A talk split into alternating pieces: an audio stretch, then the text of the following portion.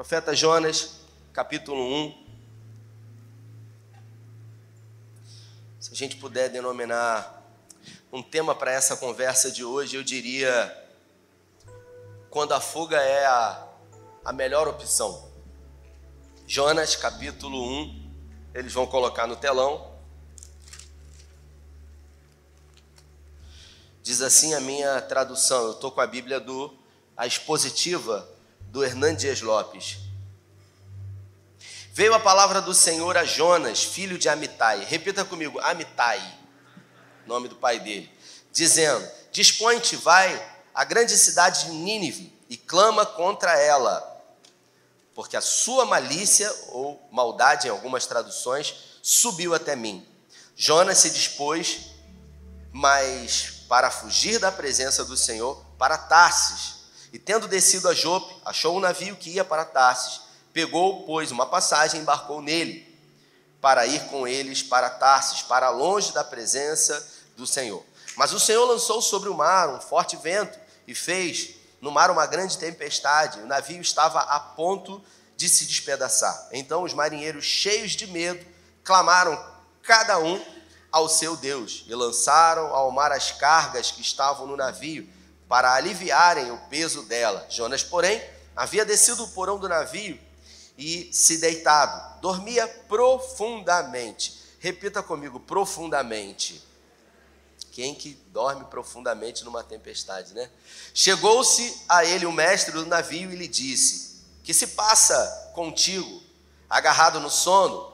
Levanta-te, invoca o teu Deus, talvez assim o seu Deus se lembre de nós, para que não pereçamos. E diziam uns aos outros: Vinde, lancemos sorte para que saibamos por causa de quem sobreveio esse mal. E lançaram sorte, e a sorte caiu sobre Jonas, ou o azar, né, gente? Então lhe disseram: Declara-nos agora por causa de quem nos sobreveio esse mal, por ocupação que é, que ocupação é a tua, de onde vem, qual é a terra e qual é o teu povo.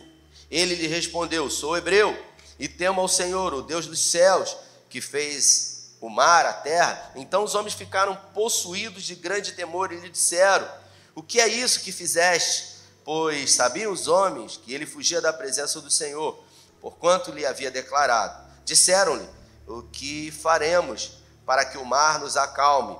Porque o mar se ia tornando cada vez mais tempestuoso. Respondeu-lhe: Tomai-me e lançai ao mar, e o mar se aquietará, porque eu sei que por minha causa vos sobreveio essa grande tempestade. Até aqui, se você pode, feche os seus olhos comigo.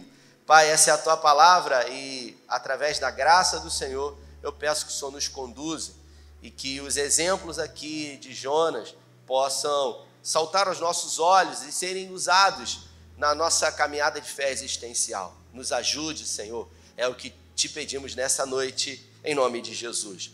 Bom, queridos, na nossa conversa, como eu disse, de hoje, a gente vai falar sobre a fuga, né? Quando a fuga é a melhor opção ou a única opção.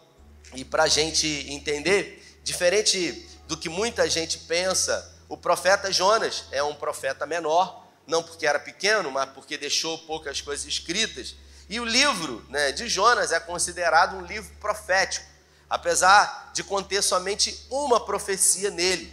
E a profecia era aquela: em 40 dias, uh, Nínive vai acabar. Foi a única profecia descrita nos quatro capítulos do livro uh, de Jonas. Mas, se você observar em 2 Reis, lá Jonas já havia profetizado uh, num tempo para o rei Jeroboão II, quando ele decidiu resgatar de volta um pedaço de terra que havia sido conquistado pelos sírios. E foi exatamente pelas palavras de incentivo de Jonas declaradas ao rei Jeroboão II que fizeram com que esse rei tivesse autoridade de trazer de volta aquilo que um dia havia sido da nação de Israel.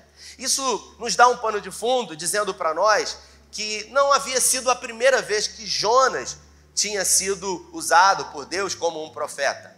Ele provavelmente mais uma vez, pelo menos descritos na palavra, já havia se colocado profeticamente em ação. Então, ah, ele não era um profeta inexperiente, ele era alguém que já havia ah, sido usado poderosamente por Deus. Jonas, ele era da tribo de Zebulon e, e o seu pai, Amitai, natural de uma pequena aldeia uh, perto de Nazaré.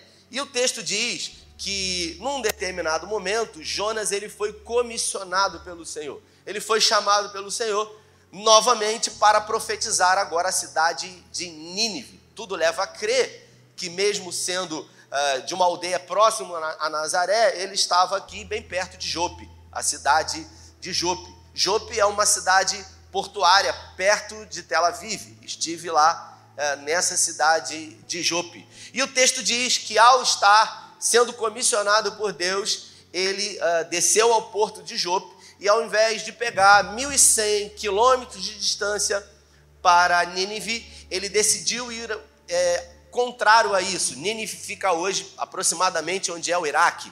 Ele foi no sentido oposto, andando 3.600 quilômetros, mais ou menos ali no sul da Espanha. Ele foi para o destino mais longe que tinha passagem naquele porto uh, de Jope. E a pergunta que eu me faço é: por que, que Jonas resolveu fugir do Senhor? Por que, que ele fugiu de um chamado de Deus? Por que, que eu e você fugimos uh, de uma palavra de Deus, uh, de uma profecia de Deus, de um propósito de Deus? Por que, que de alguma forma nós, ao invés de correspondermos a esse chamado, de entrarmos no alinhamento à palavra de Deus, às vezes fugimos? E parece lógico aos nossos olhos isso, pastor Everson, mas diante de uma caminhada de fé existencial, onde nela muitas das vezes existem rupturas, existem decepções, existem abandonos e frustrações, muitas são as vezes que nós fugimos.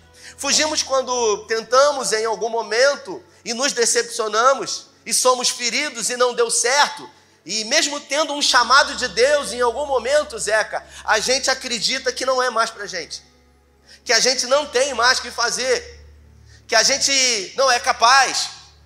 A gente questiona até verdadeiramente o chamado de Deus. E se você ler o capítulo 4, depois que Deus faz a grande obra na vida dos ninivitas, a gente descobre que, mesmo sendo usado por Deus, Jonas ele questiona Deus, dizendo: Eu sabia que se eu fosse lá e pregasse para eles, eles iam se converter. E eu sabia que o Senhor ia se arrepender. Então ele não ficou feliz, mesmo com o arrependimento do povo. E aí a gente começa a pensar o porquê. Né? Existem algumas tradições, né? alguns livros aí, algumas uh, correntes teológicas. O próprio Mateus Soares, na sua enciclopédia, ele fala que o pai de Jonas, esse camarada chamado Amitai, ele havia sido morto pelos ninivitas. Uh, povo de Nínive, Nínive, os assírios, eles frequentemente haviam guerreado contra Israel. E existe uma tradição que diz que Amitai ele havia sido morto pelos ninivitas.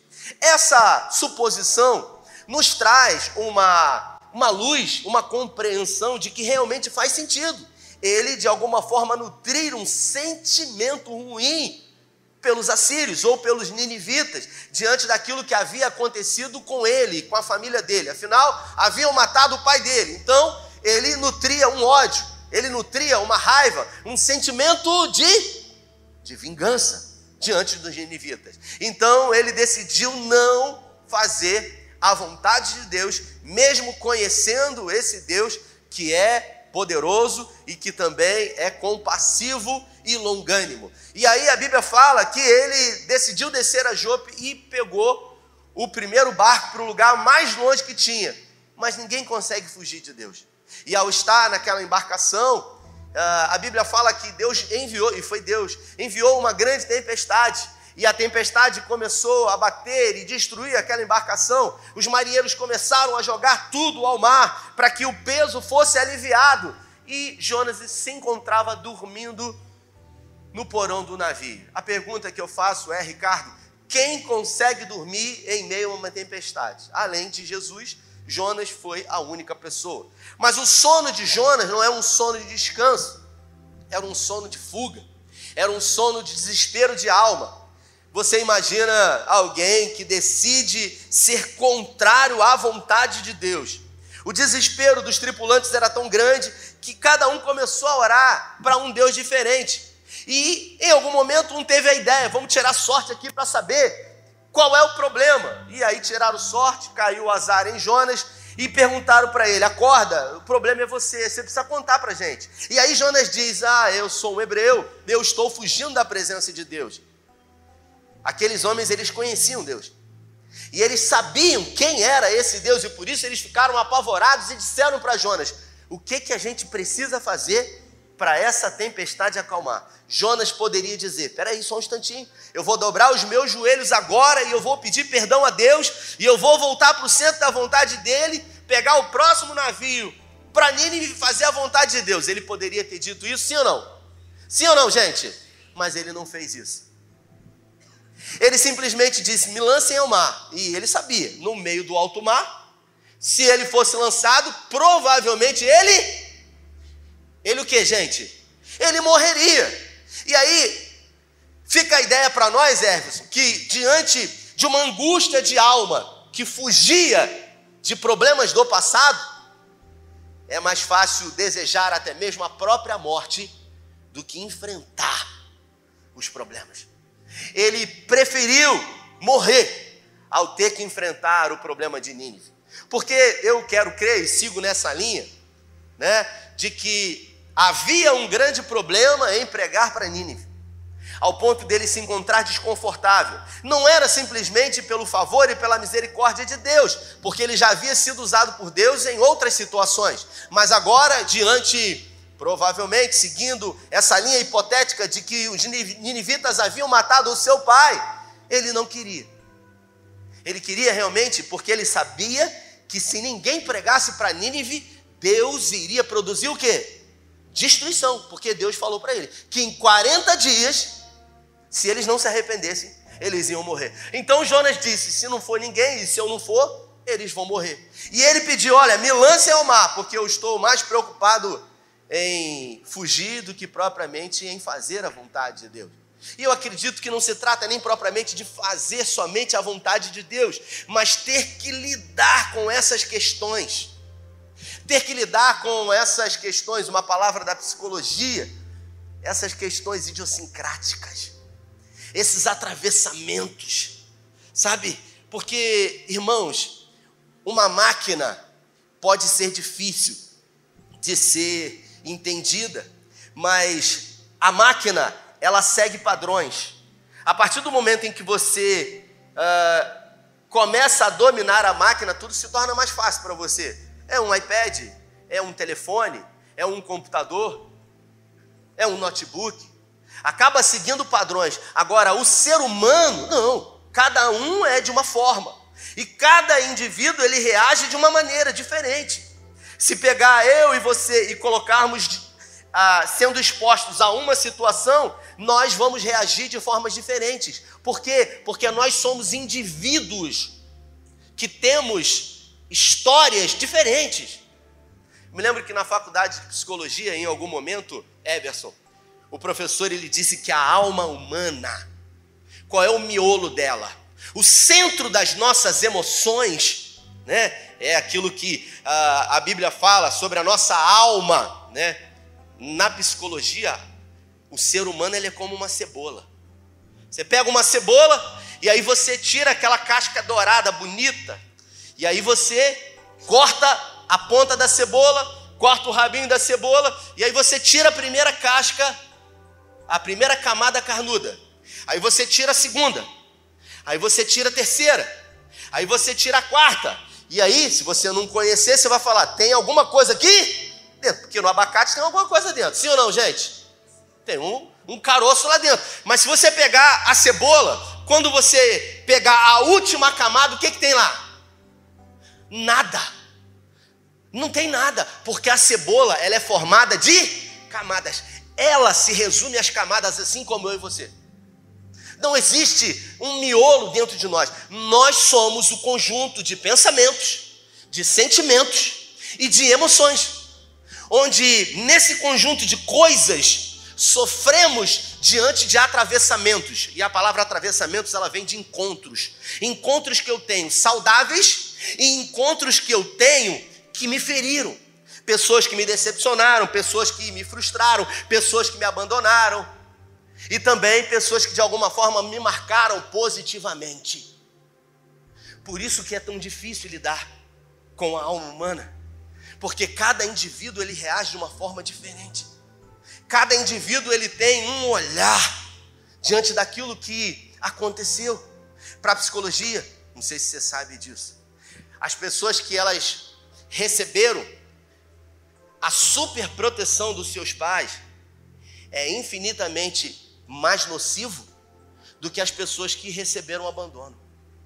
Porque as pessoas que receberam abandono de alguma forma, essas crianças, elas começam a desenvolver uma forma de ter que lidar com a vida, sem que esperar que alguma coisa, de alguma forma, faça por elas. Faz sentido isso sim ou não, gente? Pessoas que receberam a superproteção, de alguma forma elas sempre estão numa posição passiva, esperando que alguém faça por elas.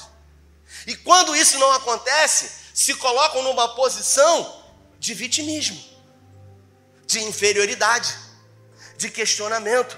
Jonas, ele não queria enfrentar as questões referentes àquilo que ele iria fazer aquele povo de Nínive. Ao ponto dele dizer: "Me lance no mar, porque é melhor para mim morrer do, ter, do que ter que ir para aquele lugar".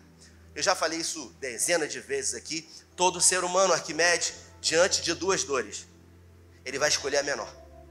Então, se você está diante de duas dores, você vai escolher a menor. Exemplo: o camarada ele foi casado. E aí começou a brigar. Não teve a capacidade, talvez, de buscar ajuda, ou dentro dele mesmo, entender que não existe casar com a pessoa certa, existe ser a pessoa certa. E aí, diante daquele conflito, é o matrimônio, ele pensa em se separar. Mas aí ele diz: Cara, eu não vou fazer isso, cara. Eu não casei para isso. Eu não me casei para me separar. E aí ele luta, mesmo vivendo um desconforto de uma vida dois, mesmo ali vivendo privações, mas em algum momento, diante do tempo ali, sofrendo e vivendo, ele decide não mais ter uma vida dois. Porque ele entende que é melhor a dor do litígio do que propriamente a dor da permanência na situação. Faz sentido isso ou não, gente? E aí ele vai para o litígio. É fácil? Não é fácil. Ele vai ter que lidar com isso. Ele vai ter que ressignificar isso. E de alguma forma, consequências virão. Mas depois de um tempo, ele consegue superar. Ele consegue ressignificar ou ele consegue deixar de uma forma com que ele consiga continuar vivendo ou existindo. E aí ele conhece uma outra pessoa decide se casar com essa pessoa, e aí vive o primeiro momento com a pessoa e os problemas vêm, os mesmos. A mochila está cheia. Porque ele trouxe a bagagem, a mochila, de tudo que aconteceu no primeiro relacionamento. Quando os problemas começam no segundo relacionamento, o que que esse mesmo indivíduo faz? Ele não está mais propenso a aturar tanto quanto ele aturou no primeiro. Porque ele entende de uma forma inconsciente que existe vida além do litígio. Então não tolera tanto, separa de novo. E aí entra numa outra relação, separa de novo. Entra numa outra relação, separa de novo. Você percebe que tudo está diretamente ligado à forma original ou inicial de como lidamos com as nossas questões. Quem aqui tem mania? Levanta a mão. Mania. Você tem mania? Pô, se você não levantou a mão, você é mentiroso. Por favor, me pergunte. Todo mundo tem mania. Todo mundo tem mania. E às vezes eu estou do seu lado, e aí, João, você você tem um comportamento estranho. Aí eu falo assim: Que isso, cara, que você fez aí? Aí falou assim: Nada não. Eu já vi você fazendo algumas coisas. Por que, que você faz isso? Aí você fala assim: Não sei, mania. Aí eu falo assim: Mas por que, que você faz isso? Aí ele fala assim: Não sei. Saber, na grande maioria das vezes você sabe. O que realmente é que às vezes você não quer, é o quê? É falar, porque isso está diretamente ligado a alguma questão lá do seu passado. Quantas são as vezes que você olha para a relação do seu pai com a sua mãe e você sabe que de alguma forma A maneira como o seu pai lida com a sua mãe ou lidou com a sua mãe não é uma forma saudável, você reprova os comportamentos do seu pai, mas em algum momento alguém chega para você e diz: Você é igualzinho o seu pai, e isso destrói você. Porque você não quer ser como o seu pai, ou você não quer ser como a sua mãe. Mas todo ser humano ele acaba elegendo alguém de uma forma inconsciente para reproduzir os comportamentos desse alguém.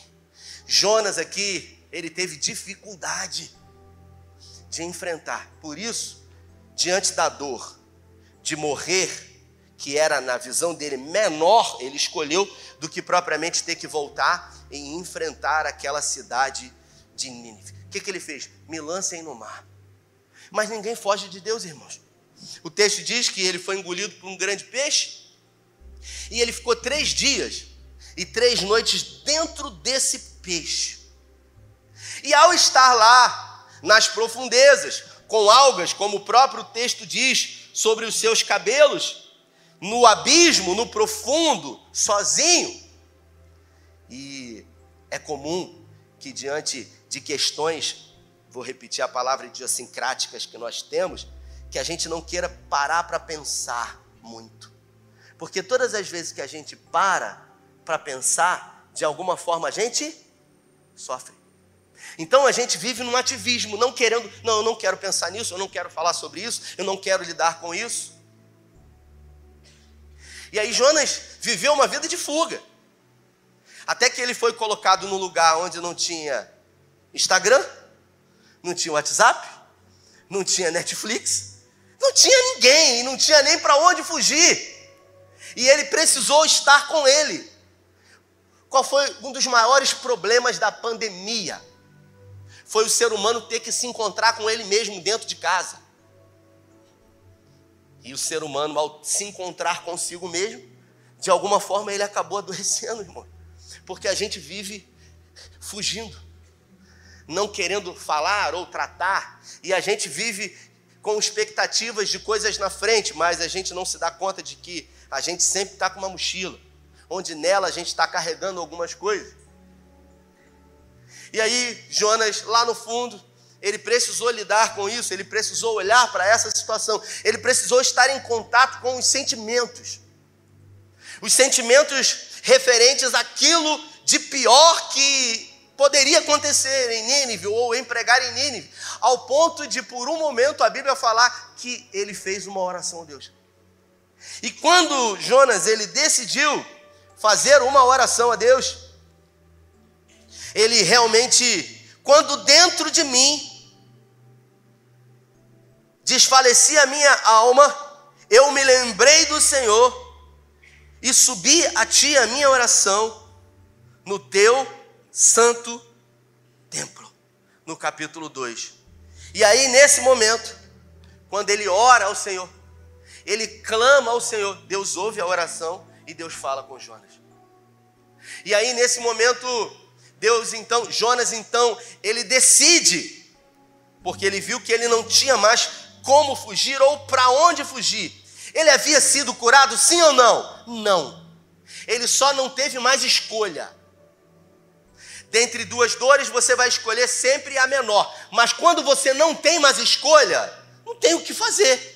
Então ele foi praticamente obrigado a fazer a vontade. Só tinha uma opção. E ao fazer essa opção, ele foi lançado na praia, provavelmente de Nínive, e ele, durante três dias, atravessou a cidade pregando, dizendo: Ó, em 40 dias, se ninguém se arrepender, Deus vai acabar com isso aqui. Essa foi a profecia. Ó, em 40 dias, se ninguém se arrepender, Deus vai acabar com isso aqui. Ó, em 40 dias, e você sabe o que, que aconteceu? O povo começou a se arrepender. O rei de Nínive, porque os ninivitas eram uma, um, um, uma nação sanguinária. Sabe o que eles faziam com os, com os inimigos? Quando eles capturavam e traziam os polis de guerra e traziam os escravos, né? os, os, os soldados presos, eles cortavam as mãos e os pés, eles arrancavam o couro, eles enterravam homens e mulheres e crianças vivos. Eles eram conhecidos como uma nação cruel. O próprio profeta Naum, ele fazendo menção aos ninivitas, diz que eles eram um povo sanguinário. Jonas ele nutria raiva, ódio, rancor, ressentimento por essa nação. E agora ele está lá pregando no meio deles. Mas a palavra de Deus ela é poderosa, irmãos. Ela é capaz de quebrar qualquer coração empedernido. Enquanto ele pregava, o rei ouviu e falou: Olha, a gente vai promover um jejum aqui. Então, a partir de agora, ninguém vai comer, ninguém vai beber, seja homem, mulher, criança, ancião, velho, animal, ninguém vai comer, porque a gente vai se arrepender. E à medida em que o povo se arrependeu, Deus disse que não iria mais destruir a cidade de Nínive, porque houve um grande avivamento em Nínive. E agora a missão de Jonas havia sido concluída com sucesso. Ele provavelmente ia receber lá as honrarias, a coroa, a medalha, dizendo: muito bom, servo bom e fiel. Não, não. Jonas simplesmente, depois de ter um sucesso na sua missão, ele fez biquinho para o Senhor, aquela coisa. Chamou a atenção de Deus. Aquela coisa que às vezes a gente faz. E aí Deus falou: O que, que houve? Você está triste? E ele falou: Por isso que eu não queria pregar, porque eu sei como que o senhor é, eu sei como que o seu coração é. Se eu pregasse, eles iam se arrepender. E aí, olha o que, que aconteceu. E aí ele vai de biquinho, chutando, a lata no caminho, triste, desolado. Mas como assim, gente? Uma missão bem sucedida. Por quê? Porque haviam coisas mal resolvidas dentro dele. Irmãos, problema não se resolve sozinho. O tempo cura todas as. Se tempo curasse alguma coisa, na farmácia vendia relógio. Faz sentido isso, né?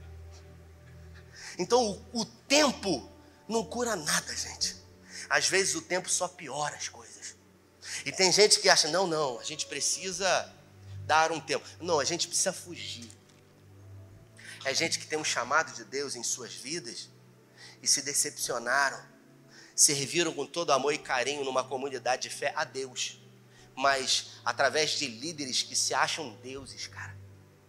É gente, sabe, que vai pagar e vai pagar caro quando Deus vier buscar a noiva dele. São amigos, pastor Everson, do noivo corruptos, que ao invés, porque uma tradição judaica, o noivo, ele não poderia falar com a noiva. Então ele elegia um amigo do noivo para manter o contato entre ele e a noiva. Só que existem alguns amigos do noivo que se apropriam da noiva. Existem pastores que fazem exatamente isso com o noivo, que é Jesus, e se acham no direito de dizerem que são donos da noiva, de que são donos das ovelhas. Eu recebo gente direto aqui. Um casal que chegou aqui esbaforido. Ela, ah, pastor, pelo amor de Deus, porque a gente saiu de lá. E ele falou, vai, mas vai sem a bênção. E ele, a gente está sem a cobertura. Eu olhei para cima. Fiquei, cobertura? falei, mas o sangue está aí, pô. Porque a cobertura que nos cobre é o sangue de Jesus que nos purifica de todo. Esse sangue, o homem ele não pode tirar. O líder narcisista, ele não pode querer dizer que você não tem. Nem a bênção. Em Gênesis 12, você já foi abençoado. Ah, não, nós vamos ser abençoados. Você já foi abençoado. Você, como é que eu vou abençoar quem já foi abençoado? Em ti serão abençoadas todas as famílias da terra. Não, mas sabe o que, que é? É que fulano me amaldiçoou. Abacuque, Balaão disse: ninguém, Deus falou, Deus mandou ele falar para o profeta Balaque: ninguém pode amaldiçoar a quem Deus abençoa. Se você foi abençoado por Deus, ninguém pode amaldiçoar você. Eles podem pegar o seu nome e amarrar dentro da boca do sapo. O sapo vai morrer. E o meu nome, pastor? Vai ficar lá na boca do sapo morto. Não existe poder e autoridade estabelecido acima do nome de Jesus. Foi um preço pago por você. Agora, nós podemos nos permitir acreditar nessas crendices. Nós podemos nos permitir nos colocar vulneráveis a tudo isso. Pastor, por que, que tem igreja que a gente vê manifestação de demônios e tem igreja que a gente não vê manifestação? Irmão, para para pensar. Um, demônio que vem para a igreja é um demônio suicida, não é? Ele vai vir para cá, vai ser envergonhado, vai ser humilhado, vai ser colocado. Então, faz sentido isso sim ou não, gente? Então não tem isso, irmãos. Não existe isso. É uma coisa lógica, óbvia. Se pôs o filho vos libertar, verdadeiramente sereis livres. Aí Jonas vai e faz biquinho para o Senhor. Assim como muitas vezes eu e você fazemos. Porque um dia estivemos numa posição servindo, fazendo, e sofremos uma decepção. E isso, sabe, é, é passivo de entendimento. Porque lamentavelmente quem deveria cuidar feriu, quem deveria amar, sabe, defraudou, tocou de uma forma indevida. E aí, em algum momento, a gente não quer mais, a gente quer fugir. É como a palavra que eu falei domingo, Salmo 27, 7. Para o satisfeito, até o favo de mel ele despreza, ele pisa e joga fora. Mas para quem tem fome, até o amargo é doce. Eu li um outro provérbio aqui ontem, olha isso aqui, Provérbios 14, 4. Não havendo bois, o celeiro fica limpo, mas pela força do boi, a abundância de colheita. Ou seja, não havendo bois, o celeiro fica limpo, mas pela força do boi, a abundância de colheita. Tem gente que quer que o celeiro fique vazio. Não, não quero, eu não quero que bote boi aqui não, porque tá tudo limpinho. A minha vida está organizada, eu não quero me envolver. Não, não, não, não, não quero, não quero, não quero. Eu não quero. Olha, a gente vai para essa igreja, mas eu não quero me envolver com porque igreja tem tem problema. Aí você fala assim, caramba, esse pastor está falando exatamente o que eu penso. Você sabe por que, eu estou falando isso? Não porque o Espírito Santo me revelou. Se eu fosse espirituoso, eu ia dizer, hum, manto, canto. Porque um dia eu falei isso. Porque um dia eu estive nesse lugar. Eu sentei no último banco e eu falei, Carla, a gente não vai se envolver. Porque igreja tem problema, cara. Tem sempre uma cortina que ali atrás, Deus sabe o que é que se fazem. É um querendo matar o outro. Então, em algum momento, eu já tive nesse lugar. Eu já tive satisfeito. Não, não quero me envolver. Não quer, não. A gente fica aqui. Quando der, a gente vai na igreja. Quando não der, a gente fica em casa. Ah, o nosso celeiro está limpo. Para que, que a gente vai botar boi aqui? Mas se não tiver boi, não tem colheita farta. E nós fomos chamados para quê? Para que, que eu fui chamado pelo Senhor? Qual é a minha missão enquanto discípulo de Jesus? Porque eu posso estar fazendo muita coisa, pastor Carlinhos Queiroz. Mas eu posso também estar fazendo o que eu não fui chamado para fazer. E pior do que não fazer nada é fazer o que não foi chamado para fazer. Então, peraí, pode ter luz na igreja? Pode. Pode ter telão de LED? Tem algum problema? Ou não? Não. Agora, o que não pode na igreja? Não pode pecado. O que não pode na igreja? Não pode deixar de fazer o que nós fomos chamados para fazer. E o que, que nós fomos chamados para fazer, irmãos? Nós fomos chamados para fazer a mesma coisa que Jonas foi chamado para pregar, para pregar salvação. Arrependei-vos, porque é chegado. João Batista, no caso deles aqui, ó, se vocês não se arrependerem, Deus vai acabar com tudo isso aqui. Então, nós fomos chamados, Mateus no capítulo 28, indo por todos os lugares, pregando o evangelho a toda criatura. Não, mas eu, não, eu tenho vergonha, não, não se trata disso, irmão. Se trata daquilo que está em você e que ao estar em contato com outro, em contato com outro alguém que não tem aquilo que está em você, de alguma forma quer.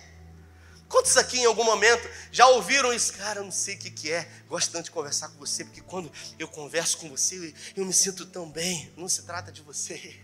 Se trata daquilo que você carrega, de Cristo que está dentro de você, e as pessoas são atraídas pelo Cristo que está dentro de você. A pergunta que fica, o que eu estou fazendo diante disso? Irmãos, parece que foi ontem que botaram a mão na minha cabeça e eu virei pastor, 2012. Eu vou piscar, Tito já está com 5. Eu vou piscar, Tito está com 15 anos. Eu vou piscar, Mirella já vai dizer para mim que está querendo namorar e eu vou repreender no nome de Jesus. E aí, a pergunta, no caso, acho que Marina já está chegando nessa fase. No caso, né? Olha, Deixou até a cara aí, o pai aqui. A gente percebe e diante das dores, das frustrações, das ressignificações, das curas, o que que verdadeiramente eu tenho feito com isso? Porque ele foi e pregou. E não foi resolvido quando estava lá no ventre da baleia, porque depois que ele saiu de biquinho chutando lata, ele deitou em um lugar e Deus produziu uma espécie de vegetação para que produzisse sombra para ele. Aí ele acordou, aí ele falou: ai, que bom. Por que, que ele dormiu? Se você ler o texto, você vai ver que ele dorme períodos longos por duas vezes. Ele dormiu porque ele já estava acostumado a fugir. Fugir dos problemas. Tem gente que fala assim para mim: eu queria, eu queria sumir e só aparecer daqui a um ano. Fugir. Porque você não quer lidar. E quanto menos a gente, menos a gente se predispõe a enfrentar e lidar os problemas, menos eles serão resolvidos. Porque problema é igual a câncer. É igual a câncer. Porque você pode fugir, mas para onde você vai, você você leva. E tudo que você alimenta cresce. Repita comigo: tudo que eu alimento cresce. Tudo que eu não alimento, com vontade, tudo que eu não alimento, morre. Então, se eu alimento sentimentos ruins, raiva, ira, ódio diante de coisas que me fizeram, o que, que vai acontecer? Vai aumentar. Se eu não alimento, vai morrer. Se eu decidir não, não mais não, não falar mais. Mas por que, que o fulano fez isso comigo? Logo fulano, porque o seu inimigo não vai fazer isso com você. Porque se o seu inimigo, João, vai ficar meu inimigo aqui agora. Quando que João vai me decepcionar? Cara, é meu inimigo, eu vou deixar? Não vou, cara. Tem uma distância entre nós. E ainda que ele chegue um pouquinho perto, eu vou levantar o escudo logo mesmo. Eu conheço esse cara, você é pilantra. Entende? Agora, a gente sempre vai se decepcionar com quem está o que da gente? Perto. E eu falei para uma pessoa hoje: tiro a gente recebe de longe. O cara está longe. Facada a gente recebe de onde? De perto. E às vezes pior, do que receber a facada e ver o aço entrando na, nas nossas costas é quando a gente olha para trás e vê a mão que está segurando a faca. Essa é a dor pior.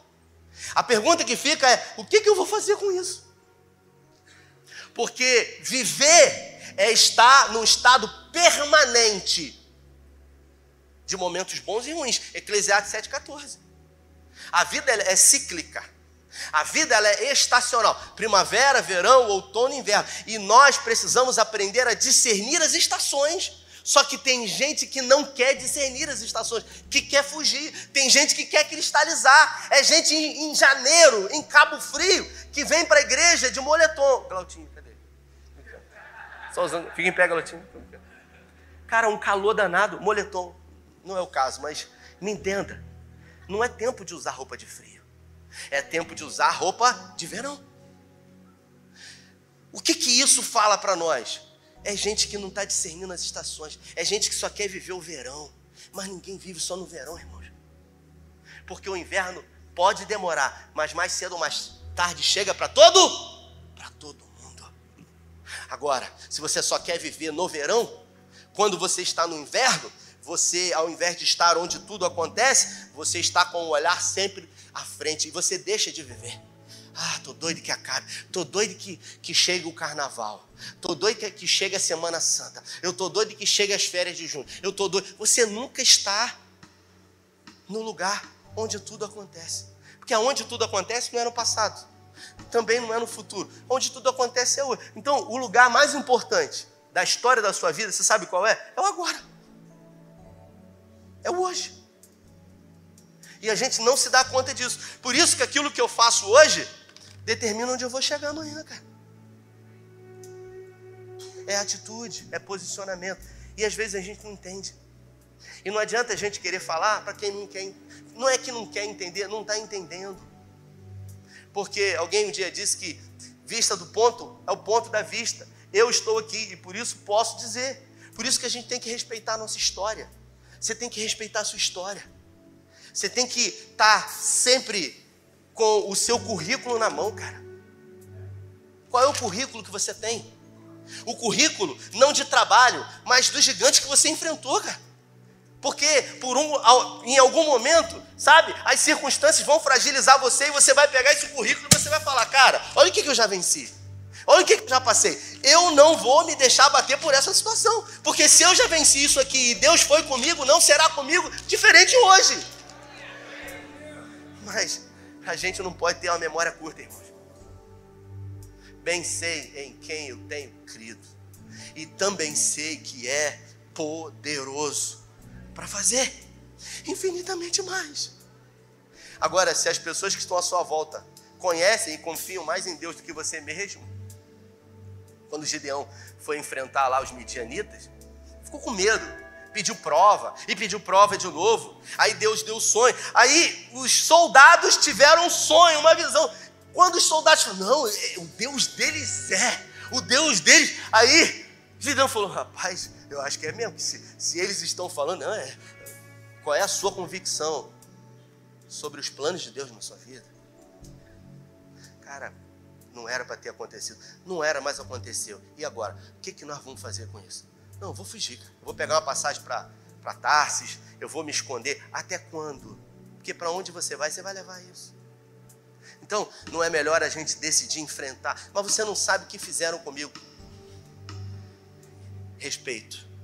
Mas eu digo para você: pior pai desse, um francês, pai do existencialismo moderno. Pior do que o fizeram com você, o que você faz com isso.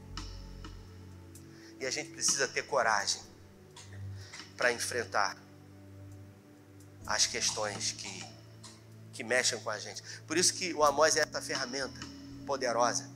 Que as pessoas acham que vão para o Amós e elas vão ver pregadores famosos. Não, você vai ver gente igual a você, contando história da própria vida e dizendo: Cara, eu fui longe da graça. Eu fui longe. Mas, da mesma forma como fui longe, esse Deus que mandou o seu filho para morrer no meu lugar foi me buscar e me trouxe de volta. E através não da minha força, da força que ele me deu, eu consegui. Diga ao fraco, Paulo fala, sou forte. O poder de Deus, ele nunca se aperfeiçoa na nossa fortaleza. O poder de Deus se aperfeiçoa na nossa fraqueza. Por quê? Porque quando você se sente fraco e diz para Deus que, que é fraco, você se esvazia de você e Ele enche você dele. Se coloque de pé. Queria que você fechasse seus olhos, que você permitisse que o Espírito Santo falasse no seu coração sobre o que ele ministrou aqui. Talvez você me pergunte, Rafael, eu não sei qual é o propósito de Deus para minha vida. Eu não sei o que o Senhor quer de mim. Vou dar um exemplo para você. Deus sempre vai usar você na sua área de deserto. Por quê?